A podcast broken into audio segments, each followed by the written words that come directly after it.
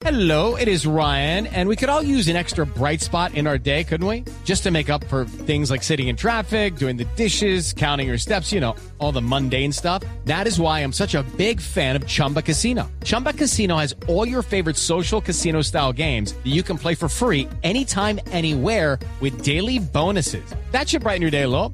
Actually, a lot. So sign up now at chumbacasino.com. That's chumbacasino.com. No purchase necessary. BGW. Void were prohibited by law. See terms and conditions. 18 plus. Una señal que se enlaza. Regiones conectadas a través de un dial.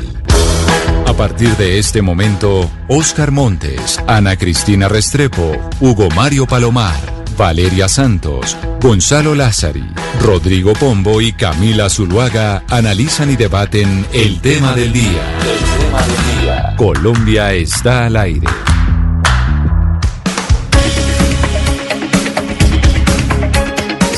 Del día, 16 minutos. Seguimos en Mañanas Blue cuando Colombia está al aire y nos volvemos a conectar con todas las ciudades a nivel nacional.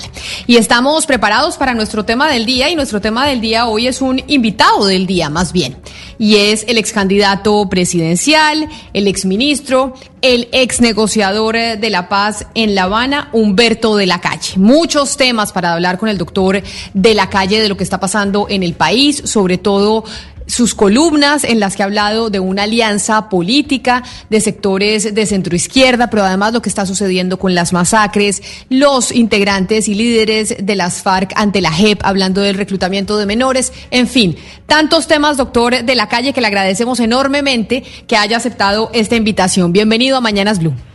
Bueno, mil gracias Camila, no, encantado de estar en Mañanas Blue y, y un saludo también a todos los oyentes. Vamos a a mirar una multiplicidad de temas, como tú dices, luego aquí estoy completamente a tu disposición. Doctor de la calle, y entre esa multiplicidad de temas, yo creo que el más importante tiene que ver con las masacres, porque Colombia otra vez está siendo testigo de un, de un derramamiento de sangre. Y hemos eh, escuchado entre las explicaciones que dan, por ejemplo, los integrantes del gobierno nacional atribuyendo eso, entre otras cosas, al aumento de cultivos ilícitos. Dicen esto es herencia también del gobierno anterior, de que por cuenta de la negociación del proceso de paz se dejó aumentar el, eh, los cultivos ilícitos y se fue muy, muy permisivo con el cultivo de coca. Y yo sí quisiera preguntarle a usted específicamente eso, sobre esas respuestas que ha dado el ministro de Defensa, entre otros, esas respuestas frente a lo que estamos viviendo en este momento con las masacres en el país.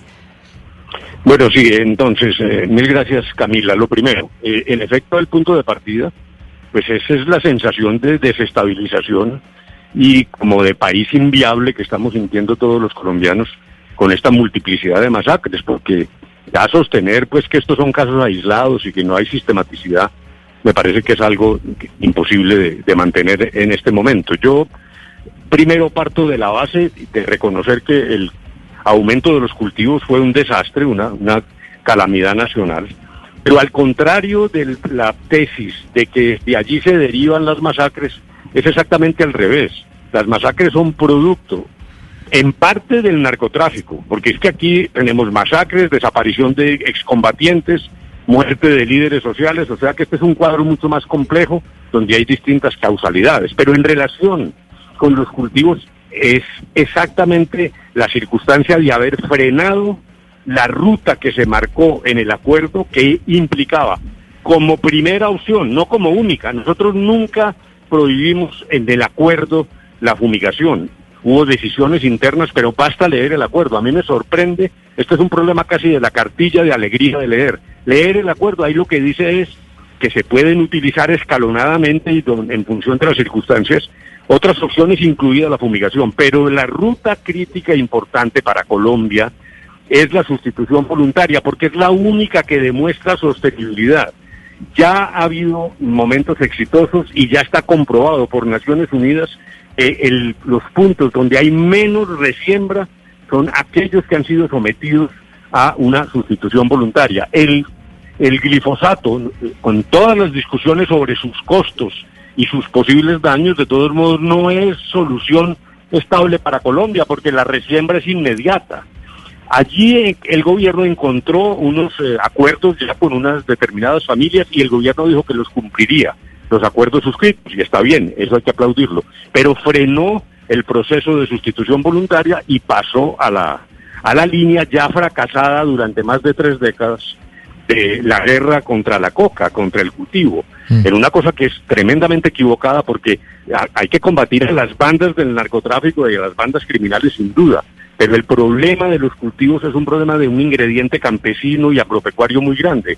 Luego, cambiar esa ruta es lo que está aflorando ahora eh, en una guerra que pierde el sentido central de lo que se hizo en La Habana, que es no solo quitarle coca a la gente, sino quitarle gente a la coca. Ese es el camino. Es costoso, sí, es difícil, sí, pero nada es fácil. Y en todo caso, lo que sí es un error es volver a repetir 30 años de guerra contra la coca que se ha perdido y ahora con una afirmación del señor ministro de Defensa que realmente me parece pavorosa, decir que la fumigación acaba con las masacres, primero yo no le veo ninguna lógica, pero uno realmente queda muy preocupado, ¿no? Sí, doctor de la... Después de la firma del acuerdo con las FARC, ¿en qué se falló y quién falló? Porque las FARC se desarman, abandonan los territorios, pero la ocupa no el Estado, esos territorios ocupa el Estado, sino otras bandas delincuenciales criminales dedicadas al narcotráfico y ahora es, es peor el conflicto que están viviendo las comunidades cercanas a esos territorios. ¿Qué fue lo que pasó? Sí, dijéramos, eh, eh, leí con mucho cuidado, y por ejemplo, el editorial del tiempo y empieza a decir, la circunstancia cambió porque eh, desaparecidas las FARC en las zonas abandonadas, llegaron otros grupos criminales, cosa que es cierta. ahí surgen dos preguntas para, para ser bastante objetivos en estas discusiones, que yo creo que son discusiones de interés nacional. O hubo descuido de alguien, y como usted lo plantea como posibilidad, o, una pregunta más grave, el Estado colombiano todavía no está en capacidad de controlar su territorio, porque además el control del territorio, que es lo que está diseñado precisamente a través de los PEDETs, no es solo de un ejército de invasión que llega y se va, sino de integración de las comunidades en un proceso de economía que se basa en la participación comunitaria y que implica presencia global del Estado. Entonces, claro que yo sé que eso es más difícil hacerlo que decirlo, pero en efecto, ¿qué ocurrió? Eh, implica, dijéramos, un examen que tiene que hacerse de manera serena y tranquila, porque parte de lo que nos está pasando es que esta discusión termina siendo una discusión de ferocidades, cruce de insultos y no nos sirve para nada. Por ejemplo, el aumento de las hectáreas de coca es un hecho evidente, pero fíjense ustedes que la cifra más baja en los últimos tiempos era la del año 2012, que es el comienzo de las conversaciones de La Habana. Allí empieza a subir, había que preguntarse, el Ministerio de Defensa se movió o no, porque esa, eh, a la cúspide de las casi 200.000 llegamos años después. Luego, realmente son temas que mm, tremendamente delicados pero en mi opinión, para resumir, eh, muy buena parte de la alteración que estamos viendo es una alteración producto de haber suspendido eh, los programas de sustitución. Y en todo caso, quiero enfatizar una segunda cosa. Yo no creo que este sea un problema de estadísticas, a mí me da mucha pena. Después de lo que hemos vivido, después del pesimismo nacional que esto ha generado, ayer tuve una larga eh, Zoom con productores de cine, por ejemplo. Hay una sensación en la gente de que vamos hacia atrás. Eh, el, gobierno ha dicho no, es que las masacres nunca se fueron, pero basta ver las cifras. Esta, este cúmulo de eh, en pocos días de masacres no lo habíamos visto. Desde el 2012 era un fenómeno. Claro que preexistía, no es culpa del doctor Duque. Yo no estoy diciendo que Duque se inventó las masacres, pero esto se ha reactivado. Y se ha reactivado porque se ha decretado una guerra contra la coca que genera resistencias si, si fuera de los mafiosos, vaya y venga, pero no. Es que hay, aquí hay un problema de las comunidades. Ustedes vieron lo que pasó en Samaniego. ¿Cuál era, qué, era lo que decía la multitud? Luego esto tiene que tener un tratamiento mucho más racional, más estable, más sostenible y nacional, mirando los intereses de Colombia y no Doctor de la calle. Doctor de la calle, eh, si uno mira el cuarto informe del Instituto Kroc que hace el, seguimiento de los acuerdos y hace poco pues entregó este cuarto, eh, este cuarto eh, informe, decía que una de las principales o principales obstáculos es llevar a cabo la reforma rural integral y que hay un problema muy grande con la restitución de tierras. Hemos estado hablando sobre las masacres, pero también ha habido, sabemos, el asesinato de líderes sociales y le quiero preguntar cómo contrarrestar esas fuerzas tan poderosas contra la restitución de tierras y si usted ve efectivamente esa relación entre la muerte de líderes sociales y la restitución de tierras y también con esta, con esta situación de masacres. Ah, eh, la reforma rural integral es un elemento estratégico esencial de Colombia. Este no es un problema de un gobierno, el gobierno X o el gobierno Y y las FARC, no. Este es un problema de Colombia. Hay leyes agrarias que ya mostraban la crisis del campo. En el año de 1917 hay una ley de 1928, es decir, llevamos siglo y medio de frustraciones. Porque el esquema desde el principio era un esquema muy perverso. Lo que se hizo fue abrir la frontera agrícola para mandar a tumbar monte, a colonizar, como se decía, en un sistema de servidumbre de los campesinos. Eso hay que decirlo con las cuatro palabras del castellano porque lo que se hacía era un propietario de grandes extensiones, generalmente ausentista, el campesino trabajaba para ese propietario y le pagaban con una parcelita para que ahí cultivara los, eh, las viandas y los alimentos para su familia, sin siquiera una base salarial. Eso afectó toda la economía, lo dijo Hernán Echavarría Olózaga desde hace décadas, porque al no crear una masa campesina asalariada con capacidad de compra, también frenó la industrialización de Colombia. Es la reforma rural integral implica ayudas al campesino, cosas incluso de vieja data que nosotros no fuimos absolutamente originales, pero no, la clave está en el acceso allí donde es necesario, porque lo, lo otro que se logró en La Habana que a mí me parece que fue un cambio muy grande y no logramos transmitirle esto a los colombianos, es que una guerrilla que basaba su programa agrario en la lucha contra el latifundio, dibujaba el latifundista como una especie de demonio, textualmente habló de la posibilidad de otras formas de utilización del campo de cara a la globalización de la economía. O sea, hoy estamos en una situación mejor, una posibilidad mejor para discutir sobre la base de una economía campesina que hay que proteger y vigorizar sin desmedro en las zonas donde prácticamente ni siquiera hay comunidades campesinas de una gran economía agroindustrial. Miren, por ejemplos, toda Latinoamérica arregló ese problema y aquí hubo una élite que permanentemente hizo abortar los intentos de reforma rural. Los llamados tigres asiáticos, antes de los triunfos económicos de los tigres asiáticos, se hizo la reforma rural para crear, repito, esa especie de clase media campesina. Yo en esto, sin embargo, tengo una buena noticia. Eh, eh, he tenido la eh, información de que el Instituto de Ciencia Política, que no es propiamente una organización de izquierda, ha reconocido algunos elementos del acuerdo. Me parece que hay una apertura. Yo quisiera que los colombianos pudiéramos discutir esto tranquilamente y sin insultos, porque es un tema estratégico. Y ahí, como lo dices en la pregunta, de ahí se derivan profundas insatisfacciones en el campo que están ligadas al proceso de violencia. Pero mire, doctor de la calle, lo cierto es que la insatisfacción no solamente está en el campo. Cuando uno está escuchando y mira la conversación que está teniendo el país en este momento, pues uno ve que está centrada en eh, los que creen que es culpa del acuerdo todo lo que está pasando, que le entregaron el país a las FARC, el narcotráfico, y la otra mitad que dice que es culpa del gobierno por haber hecho trizas la paz y no cumplir el acuerdo. ¿Usted cree que esta reducción de pronto de la conversación y de la aproximación del problema colombiano se puede deber a que ustedes también cayeron en la trampa de que cuando vendieron el acuerdo para generar legitimidad, pues exageraron en vender sus bondades y les faltó también tener una conversación mucho más seria con el país y más cruda sobre lo que estaba pasando? Porque para muchos ustedes les dijeron el acuerdo va a acabar con todo, el acuerdo va a traer paz, es la paz de Colombia, etcétera. Y pues la verdad es que no hay paz, en este momento no hay paz. Vamos por partes, como decía Jack el Destripador. Primero, nosotros siempre diferenciamos eh, el acuerdo de fin del conflicto con la consecución de la paz, que siempre dijimos era un problema de una, dos décadas, al que debe integrarse toda la sociedad colombiana. Nadie puede ser tan tonto de pensar que firma un papel con una guerrilla, la más importante, la más poderosa, y eso se traduce al otro día en paz. Todos los procesos de, de posconflicto son complejos. Pero aquí, la discusión que usted plantea tenemos que nutrirla y superarla. A mí parte de mi preocupación es que se está desarrollando en términos de una ferocidad y una polarización que es lo que me ha llevado a pretender buscar caminos distintos a los habituales para lograr algunos acuerdos. Porque por el paso que vamos, lo que eh, vamos a, encontrar es cada vez una mayor eh, pugnacidad que me parece que va a sumarse a dos cosas. El 2022 puede ser muy dramático. No quiero ser exagerado, pero vamos a sentir las secuelas sociales del problema de la pandemia. Aquí vamos a tener ya 20% de desempleo como ya parece, pero los efectos vamos a sentirlos después. Economistas importantes, Nora Lustin, por ejemplo, calcula que el 30% de lo que hoy llamamos clase media va a pasar a la pobreza y el 16% de pobres se van a volver pobres absolutos.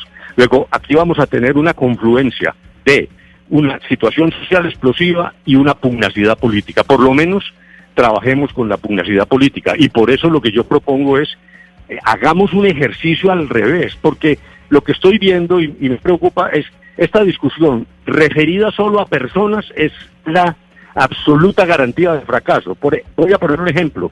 Eh, perdóneme que sea personal, pero vi en las redes hoy un aviso, un aviso ahí en, el tweet, con unas fotos de unos personajes y me meten a mí en una especie de alianza progresista. Primero, ese es un manoseo. Yo estoy demasiado viejo para que me manoseen. Yo no estoy proponiendo candidaturas. Al contrario, lo que estoy diciendo es no hablemos de personas.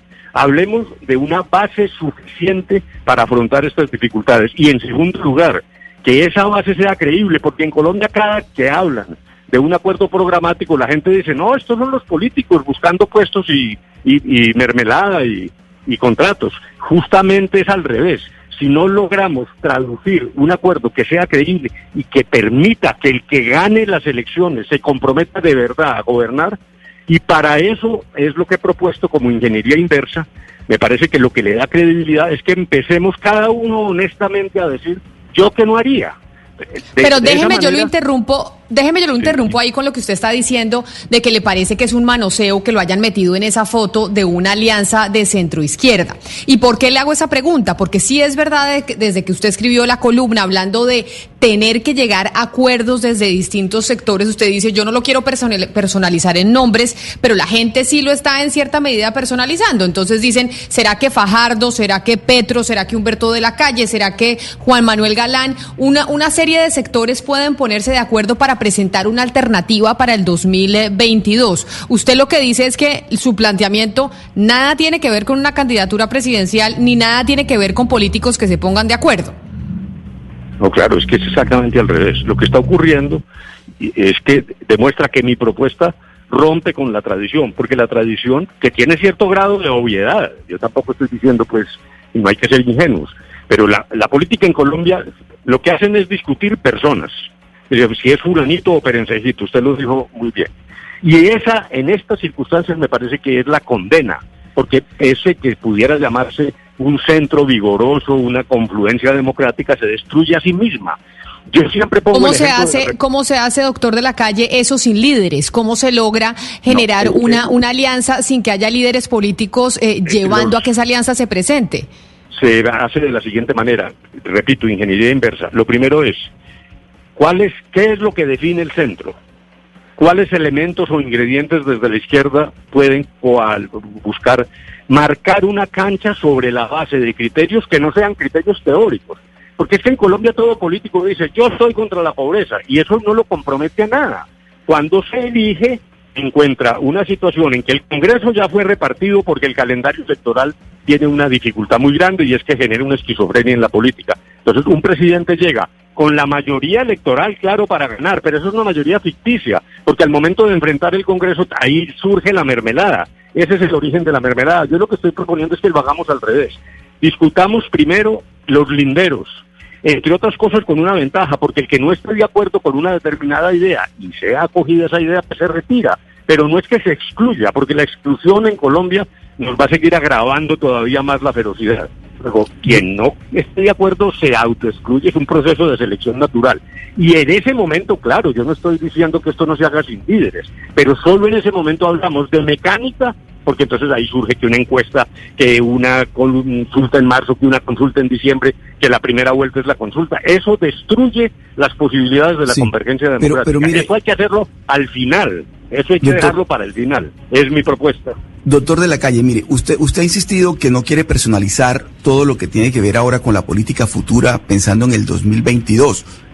Pero, pero la política se hace con personas. La política, obviamente se diseña un programa y se cumple con unos acuerdos fundamentales, como diría el doctor Álvaro Gómez, pero al final en la foto tiene que aparecer alguien, en la foto tienen que aparecer unas personas.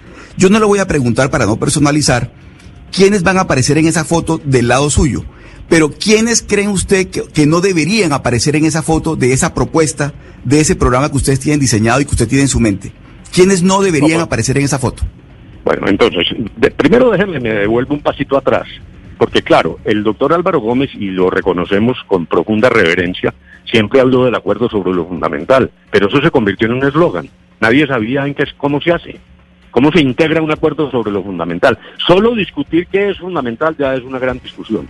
Entonces, por ese lado no llegamos a nada, porque el que gane la presidencia hace de su capa un sallo. Dice, no, pues lucha contra la pobreza, esta es mi lucha contra la pobreza.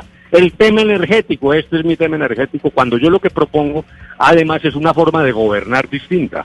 Porque no es solo que un presidente salga a recoger para formar una mayoría en el Congreso, sino que llegue con una coalición que se expresa incluso en el gabinete. Es una gobernanza a la europea, es como si estuviéramos pensando en un gabinete que tenga peso político, pero no por las cuotas ni por los contratos, sino porque cada uno responde por los temas que fueron avalados, que no son todos los temas de la política. Yo tampoco estoy diciendo que el acuerdo tenga que versar sobre todo, tiene que haber una flexibilidad, pero uno sí logra en los cinco o seis temas esenciales, si es que lo logra.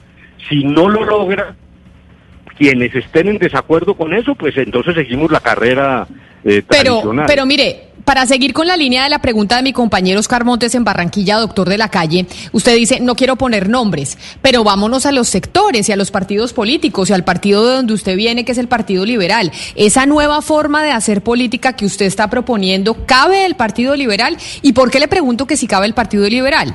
¿Cabe el Partido Liberal con las andanzas que estamos viendo ahorita de intercambios para votos hacia la Procuraduría, para meter eh, magistrado de la Corte Constitucional, para llegar a acuerdos burocráticos con el gobierno de turno, etcétera, etcétera. ¿Caben entonces eh, partidos como el liberal y otros y cuáles serían? No, es que volvemos al principio de las cosas. Por ahí vamos a fracasar. A mí me da mucha pena. Mire, ¿cuáles son los ejes personales de la política hoy? Entonces, Petro. Entonces, que si usted está con Petro o no está con Petro. No, por favor, es que esa no es la pregunta. Mire, yo le voy a reconocer eh, y a Oscar también, a lo mejor esto es una ingenuidad. Hay gente que me dice, deje de molestar con eso, porque aquí todo es escoger, hay que escoger es un líder. Bueno, vaya, escójalo a ver si es capaz, porque nos estamos destrozando quienes no estamos con sectores de derecha, a los cuales quiero referirme ahora, porque yo también creo que una derecha moderada eh, que comparta lo que ya voy a decir enseguida puede integrarse también, pero le voy a decir, es que el tema no es si, si yo o fulano está con Petro o no está, no. El problema es si en esa masa programática que resulta que es eh, ambiciosa pero concreta y no es paja y no es retórica, pues allá dirá Petro dirá el señor Fajardo o el que sea, yo le jalo a eso o no le jalo. Y, eh, y solo a partir de esa selección natural, pues operarán las consultas y las otras cosas. Si no entendemos eso, pues bueno, puede ser que yo esté fracasando y que no logro ser suficientemente elocuente o que soy un ingenuo. Algunos dicen es ingenuidad, pero lo que sí no es ingenuidad, y lo voy a repetir, si no se hace un esfuerzo como este o semejante a este y si cada personalidad va por su lado, va a repetirse lo del 2018. Entonces la política se la toman los dos extremos que actúan como grandes en eh, eh, eh, motores de polarización y de fanatismo, y ese centro que estamos añorando ahora va a desaparecer otra vez. Si no cambiamos el escenario de la política, el centro seguirá en la inopia electoral, porque finalmente esas dos aspiradoras de izquierda y de derecha lo destruyen, jalan a la gente, como pasó en el 2018, a un extremo y al otro. Y esa es sumada al estallido social posible, a la situación social, es la peor fórmula para Colombia. Por eso yo insisto además, perdónenme que lo diga, en una forma de gobernar distinta, porque es que todo el cuento de la mermelada y, lo, que acabas de decir, es producto de que el que llega como presidente tiene que salir a seducir, a controlar los, los controladores, eh, como lo, lo, lo, mencionas. En fin, eh, eh, a, a, mí me parece que es, es, más esencial incluso que esta discusión un compromiso de, por ejemplo, cómo entonces se integran los organismos de control para que no sea para que sea una polifonía y no solo un, uh, un cántico monocorde. Sí, pero a ver si lo vamos entendiendo más, doctor de la calle. Usted dice, la idea es una convergencia, eh, una unidad en torno a, a, una ideología de centro, con unos propósitos en donde la izquierda tendría una cabida e incluso una derecha moderada. Es decir, eh, y vuelvo a la pregunta de Oscar Montes, ¿esto eh, es para que no tenga cabida quién? Es decir, ¿contra quién o, o con, con, contra quién se va a competir? ¿Es, ¿Es contra el uribismo concretamente? ¿Es para que no, el para uribismo que... no siga en el poder? No, eh, eh, perdóname, vamos a insistir en el principio de las cosas y luego aterrizo para no eludir la pregunta. La, la primera decisión de cada quien es, me interesa participar en la confección de un diseño que no es mío, porque una de las preguntas decía, no es que usted qué tiene en la cabeza, no, es que eso no es lo importante. Si colectivamente se genera esa cancha, cada quien dirá, yo le jalo o no. Frente a lo que yo llamo derecha moderada, pues me parece que, que hay muchas opciones de una conversación productiva. Yo diría que solo con dos condiciones en lo de esta opinión. Eh, uno, la esencia de la Constitución del 91. Porque hay sectores extremistas, y en este caso sí en el centro democrático, eso yo no lo puedo ocultar, que aquí el problema no es el acuerdo del Teatro Colón, sino la Constitución. Lo que empieza a aparecer de propuestas del centro democrático minan en su esencia lo que llamamos Estado Social de Derecho. Entonces tiene que haber un compromiso, no de convertir la Constitución en intocable, no, pero aquellas reformas que haya que hacer, por ejemplo, en materia de justicia, pues a través de un mecanismo racional, que es como veníamos haciendo la política hasta cierto momento. Ahora es el fanatismo y el insulto. Luego, entonces, hay, hay una esencia y una línea de respeto que es la Constitución. Y segundo, los acuerdos del Teatro Colón, el compromiso tiene que ser no cambiarlos unilateralmente. Óigame lo que estoy diciendo porque la frase pesa. No es no cambiarlos, sino no cambiarlos unilateralmente. Si surgen verdaderos escollos y dificultades, pues podemos discutirlos entre colombianos. Pero aquí un acuerdo con una guerrilla que se desarmó. Tú no le puedes decir a esa guerrilla, mi viejo, como dejaste las armas y ahora dices que estás en democracia, entonces ahora te voy a moler con la maquinaria. No, en absoluto. Eso no se hace. Porque Doctor de es la calle. de perfidia. Sí. Doctor de la calle, me quiero quedar con esa eh, frase suya de eh, respetar el compromiso y respetar el acuerdo. Y lo quiero conectar con las nuevas caras del país político. Una de esas nuevas caras del país político es Daniel Quintero. Daniel Quintero, la gran incursión que hizo en la política en Antioquia fue a través, pues cuando era viceministro TIC, a través de la promoción del sí y después en su campaña. Y con respecto a eso de, cumplir los acuerdos, pues le quiero preguntar cómo le parece a usted el papel que está jugando la alcaldía Daniel Quintero hoy en día y pues lo que está haciendo con empresas públicas eh, de Medellín, con la Junta y bueno, todas las noticias que usted bien conoce, doctor de la calle. Sí, sí, Daniel eh, colaboró en el, en el sí, estuvo temporalmente en mi campaña de manera relativamente fugaz pero no voy a calificar su gestión ahora, entre otras cosas, para serle totalmente franco, porque no tengo toda la información sobre el tema de EPM y eso, de tal manera que no, me parece que eso es una discusión muy importante, pero secundaria frente a lo que yo estoy tratando de decir, y entonces no, realmente no quisiera desviarme en ese tipo de calificaciones o descalificaciones.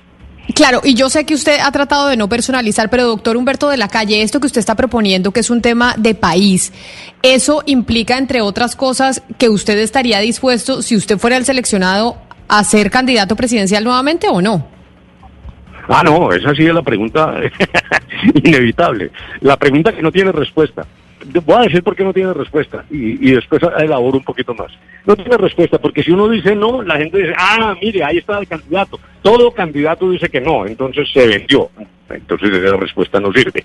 Y si dice que sí, armamos un tierrero inútil y además totalmente fuera de contexto, porque precisamente lo que estoy diciendo es que tratemos de primero dar unos escalones al revés de lo que se ha hecho siempre. Ahora, eh, yo eh, no quiero yo creo que hay gente en el centro que va mucho más adelante que yo, incluso en términos electorales. La- yo no puedo ser ciego ni sordo a la derrota que sufrí, que es una de las mayores derrotas de la historia de Colombia, y eso, es, eso tiene un lenguaje. A mí me sorprendió mucho la encuesta de Inbamer cuando aparezco con la más alta favorabilidad. Yo no contaba con eso, francamente, y incluso con una intención de voto. Eh, pero por lo tanto me parece que no es el momento de responder eso. No digo ni que sí ni que no. Yo en eso no quisiera enredarme, porque es que entonces ahí volvemos a lo mismo. Ah, no, no. De la calle lo que está es empezando su candidatura. No, yo no estoy empezando ninguna candidatura. Yo estoy diciendo, advierto peligros muy graves en Colombia si no logramos una base ¿Y quién es el enemigo? Esa parte me quedó faltando. El enemigo es el populismo. El populismo es versátil. El populismo se disfraza de lo que necesite, de izquierda, de derecha. El populismo, eh, el, el problema incluso de la definición de populismo es que es un insulto, pero nadie se proclama populista. Es una forma de insultar al otro. Pero esos riesgos en la situación social, ojo, que vamos a vivir de aquí en adelante, párele bolas a eso. Aquí pueden Claro, pero el populismo, pero el, pero el populismo, doctor de la calle, se encarra en seres humanos, aquí Claro. y en la China.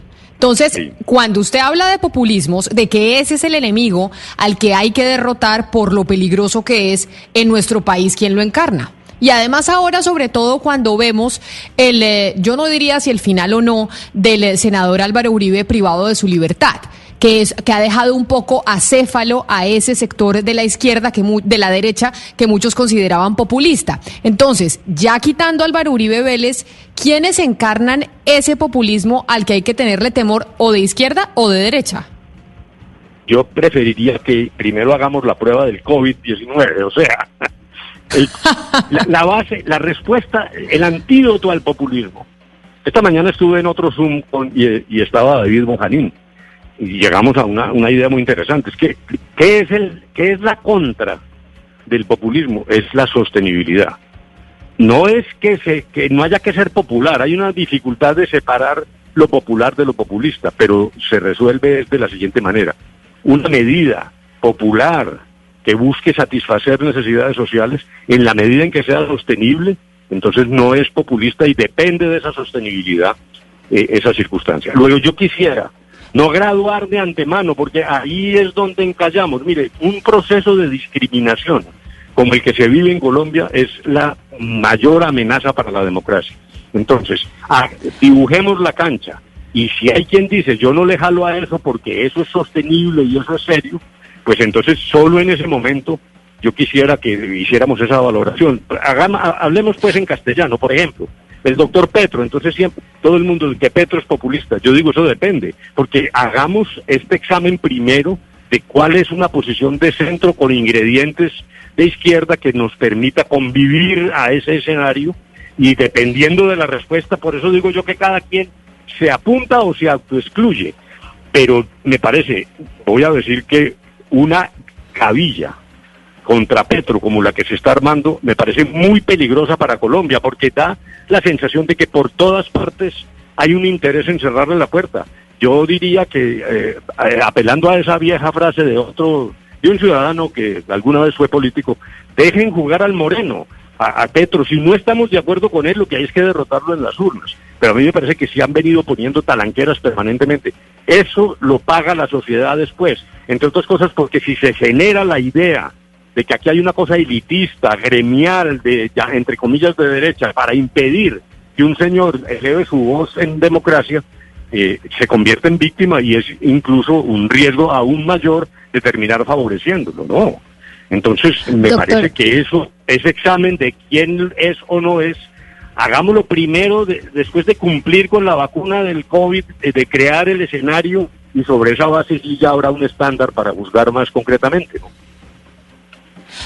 Doctor de la Calle, usted estaba hablando de generar una coalición en torno a defender la Constitución de 1991. Y uno mira ahorita muchas voces queriendo reformar la Constitución de 1991 y justamente personas diciendo desde la otra orilla, ah, no, es que son los populistas los que quieren tumbar la Constitución del 91. Pero uno mira los problemas que tiene la sociedad ahorita y eso justamente que usted quiere cambiar y es de pronto la- las funciones electorales de la Corte, la forma como se escogen los organismos eh, de control, etcétera, que están todos plasmados en la Constitución del 91 y que son nocivos y que se deberían cambiar cambiar y que hemos visto eh, son imposibles de reformar. Las mismas cortes no dejan, la constitución del 91 es intocable. ¿No le parece que una coalición en torno a algo que también debería modificarse puede ser peligrosa y entendiendo que la constitución del 91 también podría abrirse a poderse reformar? Bueno, interesantísima pregunta porque me parece que esto es fundamental. Yo no parto de la base de, la, de que la Constitución sea intocable, porque hay errores protuberantes. Eh, voy a, hacer, si se quiere, una confesión. En la medida en que yo participé en ese proceso, pues creíamos que las manzanas buenas, que era la justicia, iban a corregir los órganos de control y de ahí es donde surge el, el, la función electoral de las Cortes. Y eso resultó al revés, porque se cumplió la ley de la naturaleza. Son las manzanas podridas las que corrompen a las buenas. Luego dijéramos, uno tiene que reconocer que esa idea que tenía una noble inspiración ha fracasado, lo cual significa que cambios en la Constitución sí hay que hacer. Pero una cosa son los cambios, llamémoslos tópicos, no sé si me entiende, concretos sobre la funcionalidad de las organizaciones y del aparato del Estado y otra, la inspiración central del Estado social de derecho que implica una actitud de pluralismo, de respeto, de apertura, de reconocimiento del carácter multiétnico de la nación, de la de la búsqueda de Pero doctor de la calle, ¿usted no cree que esto que, esto puede ser una consecuencia, toda esta avalancha de que reformar toda la Constitución, una consecuencia de que la Constitución no se ha podido reformar, o sea, lo vimos en la reforma de equilibrio de poderes, la justicia es intocable y no se pudo reformar y no se pudo tocar, por ende las personas pues ya dijeron cambiemos todo esto, Asamblea Nacional Constituyente, etcétera, referendo, porque la misma Constitución del 91 creó un mecanismo que la volvió intocable. Bueno, primero, la Constitución del 91 fue tan humilde que aumentó las formas de su propia reforma. Incluso, comparado con el 86, hoy se puede reformar la Constitución en un año, cosa que antes no se podía. Al contrario, algunos dicen que más bien facilitó demasiado.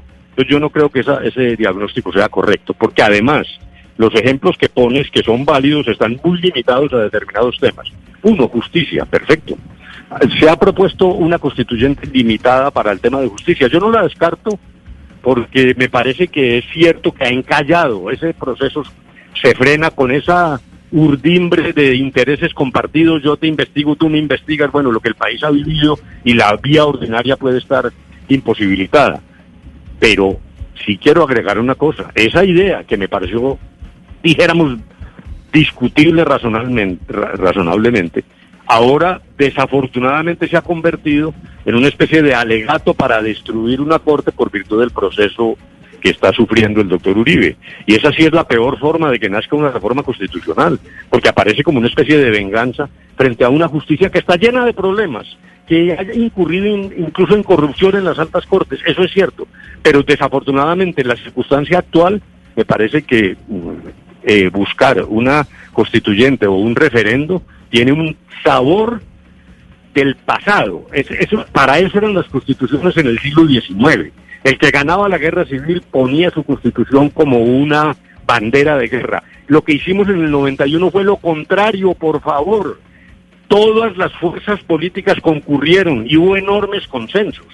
Cosas para cambiar, sí, pero arremeter contra la constitución del 91 con el sello de que esto tiene un efecto más bien de venganza, me parece tremendamente nocivo para Colombia. Doctor de la Calle, volviendo a la alianza de centro izquierda que usted ha planteado, y no lo quiero fastidiar, ya está claro que su propuesta es eh, acerca de, de una idea de país y no de unos nombres, pero como es inevitable ya se mencionaron varios nombres. Y entre esos nombres está Gustavo Petro, Sergio Fajardo, y Fajardo ha dicho, donde esté Petro yo no estoy. No, muchas gracias, no participo de esa alianza. ¿Qué opina usted sobre esa posición de Sergio Fajardo?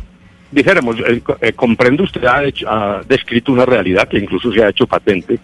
En estos días eh, está en su pleno derecho el doctor Fajardo, esa es su idea.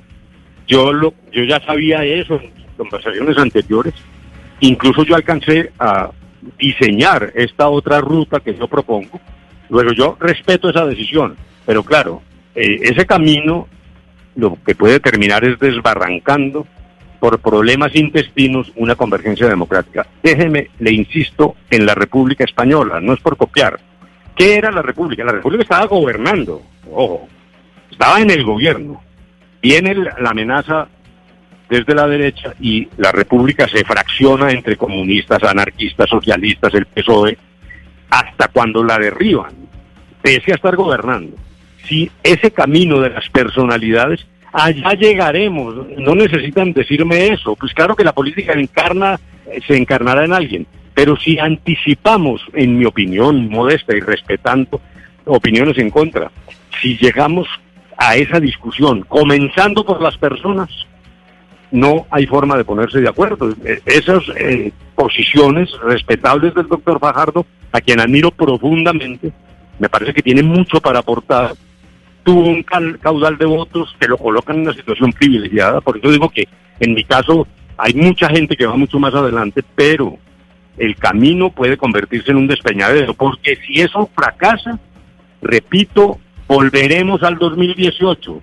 Entonces ya veremos un candidato de izquierda cada vez más radical. Por ejemplo, el doctor Petro se está radicalizando y a mí me preocupa.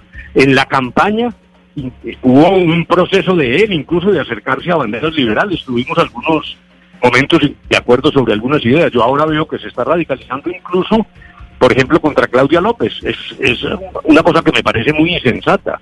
Y en ese escenario, eh, esa coalición de centro, eh, de convergencia democrática con elementos o ideas tomadas de la izquierda puede sencillamente ser un aborto. Eso puede morirse incluso antes de nacer. Evitablemente usted hemos tenido que meter nombres así usted no lo haya querido, doctor de la calle. Usted ha empezado esta conversación y ha empezado esta propuesta. Ya ha habido intercambios de mensajes entre Iván Cepeda y Gustavo Petro, entre diferentes personas de un sector eh, político para decir, oiga, sí se puede trabajar en conjunto. Pero alguien tiene que liderar esto. ¿Quién se va a poner a liderar esta alianza? ¿O quién se va a poner a liderar esta convergencia de diferentes sectores? ¿Usted o quiénes? No, no, eso tiene que ser una cosa colectiva. Ah, yo no tengo ropa para tanto. Hay unos tipos poderosos electoralmente. Y yo tengo el campeonato de las derrotas en toda la vida republicana de Colombia. O sea que ese cetro no me lo dejo quitar. Yo vivo muy orgulloso de ser el último de los candidatos en 200 años. Pero eso no. Eso tiene que ser colectivo y de buena voluntad y de buena fe, porque eh, ta- también cada uno de estos señores que son responsables de Colombia, porque aquí somos todos responsables de lo que nos pase, tienen que mostrar apertura y, y buena fe y deseo de comprometerse. Mire, no, es que me dicen que eso es, eh, perdóname un pequeño uso un minuto. Siempre me dicen, deje usted de hablar bobadas, que eso no es así y tal. Eh, eso es imposible, esas conversaciones. Nadie de mi edad pensaba que podían conversar Laureano Gómez y Alberto Lleras. Y lo hicieron, e hicieron un compromiso. Lo convirtieron en reforma constitucional, pero lo importante no fue la reforma constitucional. Lo importante es que había una decisión de cumplir. Ejemplo, ejemplo muy importante. Cuando por razones políticas el laureanismo salió del gobierno, no rompió los pactos.